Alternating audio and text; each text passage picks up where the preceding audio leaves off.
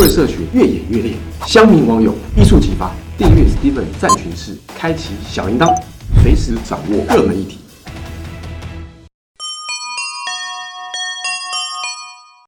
好，大家好，我是 Steven 哈，我们今天到了一个 Q&A 的环节哈，欢迎大家有任何问题，我们这在座的两位可爱的同仁会来做询问。除此之外，大家如果想知道的话，欢迎到我们的底下留言处来留言，我都会尽量回答哦。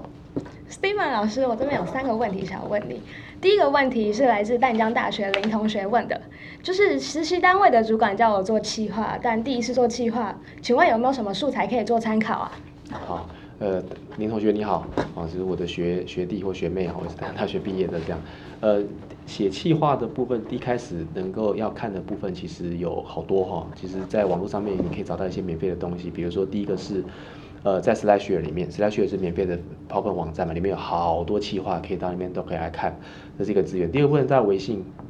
想不到吧？微信可以搜寻，微信可以搜寻，而且很多档案可以下载，百度文库也可以看。哦，我曾经呃比较奇妙的是，我在大陆的提案竟然在百度文库里面，然后说要付费。然后花了好多功夫请他下架，因为那个提案是不可以外流，竟然有人帮我外流上面，然后还说是某某奥美的提案，然后那都是我的，然后还说要那个付费，然后我都没有赚到钱，然后但不是重点，重点是那是不可以的，所以其实网络上面有很多东西啦，哈，都可以去看，然后这样，所以这第一个是看别人的提案写的好或不好，那就是你就可以参考一下，知道业界的状况啊。那除此之外呢，呃。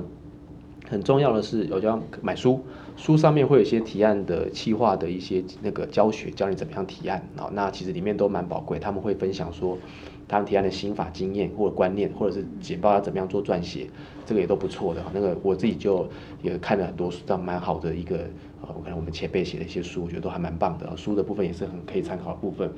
那第三部分就是平常日常的时候去创意，因为企划可能跟创意有关系，所以。呃，像我本身 YouTube 我都忍耐的去看那个广告，哦，这样子，对，所以就是要多平常日常看广告，去收集，可能平常日常的 Facebook 贴文、YouTube 的广告影片，啊，或者是说你看到一些视觉的一些图片，你觉得非常不错的，都把它记录下来，自己建立一个资料库，你才能够更源源不绝的有更多的启发跟 idea，有时候是触类旁通，可能是不同的创意合在一起，是一个蹦出一个新的创意。好，以上先分享这三个简单的资源，谢谢。那第二个问题换我换我。那上次整理问题的时候，发现有一位陈同学也问了相关的问题，他想问 Steven 老师说，想从事行销业的话，企划能力重要吗？呃，是这企划的部分这样啊，就是呃，在行销里面其实有很多的专业分工的机会，好像是呃，我们广泛讲媒体投放也是一个行销工一个产业，啊，常常台湾有很多行销那个媒体投放的公司，就百人的公司、大公司这样。那他们本身就是有那种投放师，投放师就是投放，他在企划规划的部分，他比较少啦，基本上就是投。当然，他们自己也有媒体部门、媒体公司，也有做媒体的规划的部分，但是就是会有点专业分工跟分工的部分。所以，企划算是行销领域里面，它感觉上好像蛮必备，不过其实有很多面向，比如说文案啦、媒体投放啊，或者是呃业务部门，行销里面也有业务部门啊，也有业务部门，它其实在企划部分，它就是。其实会需要知道，可是不用不一定要那么的专精。那当然，企划部分还是尽量说大家都能够碰到、接触到、有机会体验到是很重要。那要自我检视，说你未来想不想当企划，是不是要去琢磨企划，也可以自我检视一下。首先几个层面啊，第一个层面是你平常的时候是不是日常生活当中你是点子王，你才会想点子，你自己就无缘故就蹦出很多点子这样的人。那可能同学会这样跟你讲，那你就是代表你是创意型的人。第二种形态的人是你平常是军师，你会帮朋友出主意，会帮他分析的。通常这两个特质的人做企划会比较吃香。这样，OK，谢谢。第三个问题感觉是大学生共同的烦恼，请问 Steven 考取哪些行销证照对面试会加分呢？呃，是，其实呃，我要先讲一件事，就是呃，考取证照是为了让面试的时候让销那个我们的这个。面试官觉得你是一个可被栽培的，或有机会有是一个有具备专业的人才，呃，就一个是栽培，一个是专业。那其实呃，我先讲这个部分，其实你不有实战经验呐，有实战经验之后就比较又比证照更稍微再再好，因为你其实有有了，总比你没有工作经验，然后你拿了证照，其实有工作经验有作品，作品又大于证照，因为你真的做出来就做的还不错了，那比证照又更 OK。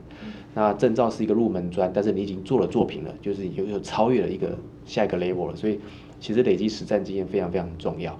那所以鼓励大家就是说，呃，花一点时间栽培自己。如果学校有学分，那种实习学分那种，尽量去得到那个学分，你又可以实战，又不用那么枯燥，坐在那边听讲然后有时候活动嘛，比较开心，做案子会比较没有压力，这样也不用考试嘛，好，所以做中学这个部分还不错。那当然，你有了这样的一个实习经验之后，进可攻退可守，你自己有作品了，有履历了，同时间啊表现好一点，你身边的人会帮你写推荐函，长辈这长辈或前辈帮你写推荐函嘛。除此之外，你还有机会卡位，卡这公司的职位，啊，所以这些都有一些卡位的机会，哈，把握起来。那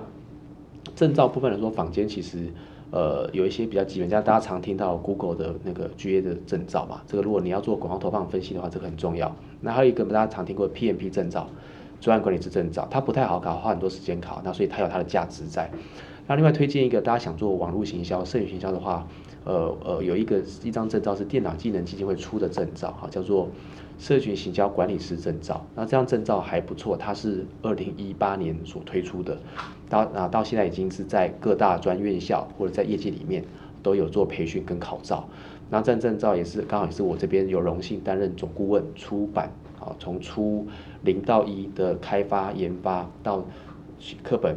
教材到出题命题，啊的。所完成的这部分，这样，那所以真的花了很多的功夫啊，在二零一七年一年的时间把把它做出来，二零一八年上市的这样，所以这个证照大家欢迎可以参考一下。那这个证照的名称啊，这个叫做这个电脑技能基金会啊，社群形象管理师证照。那如果大家有兴趣想要买这课本的话，想要参考的话，你可以搜寻的是这个呃，掌握社群行销啊，这个品牌原子弹，大概是这样，所以。啊，对，啊是这个名称了哈。那搜寻的话，就会看得到这本书这样子哈，还可以参考一下。好，谢谢。今天的 Q&A 时间就到这边了。如果更多问题，我们欢迎在下次的时候可以再收看跟收听我们的节目。那如果粉丝这边或者是网友这边有任何问题，欢迎在下面留言，我会尽量回答大家哦。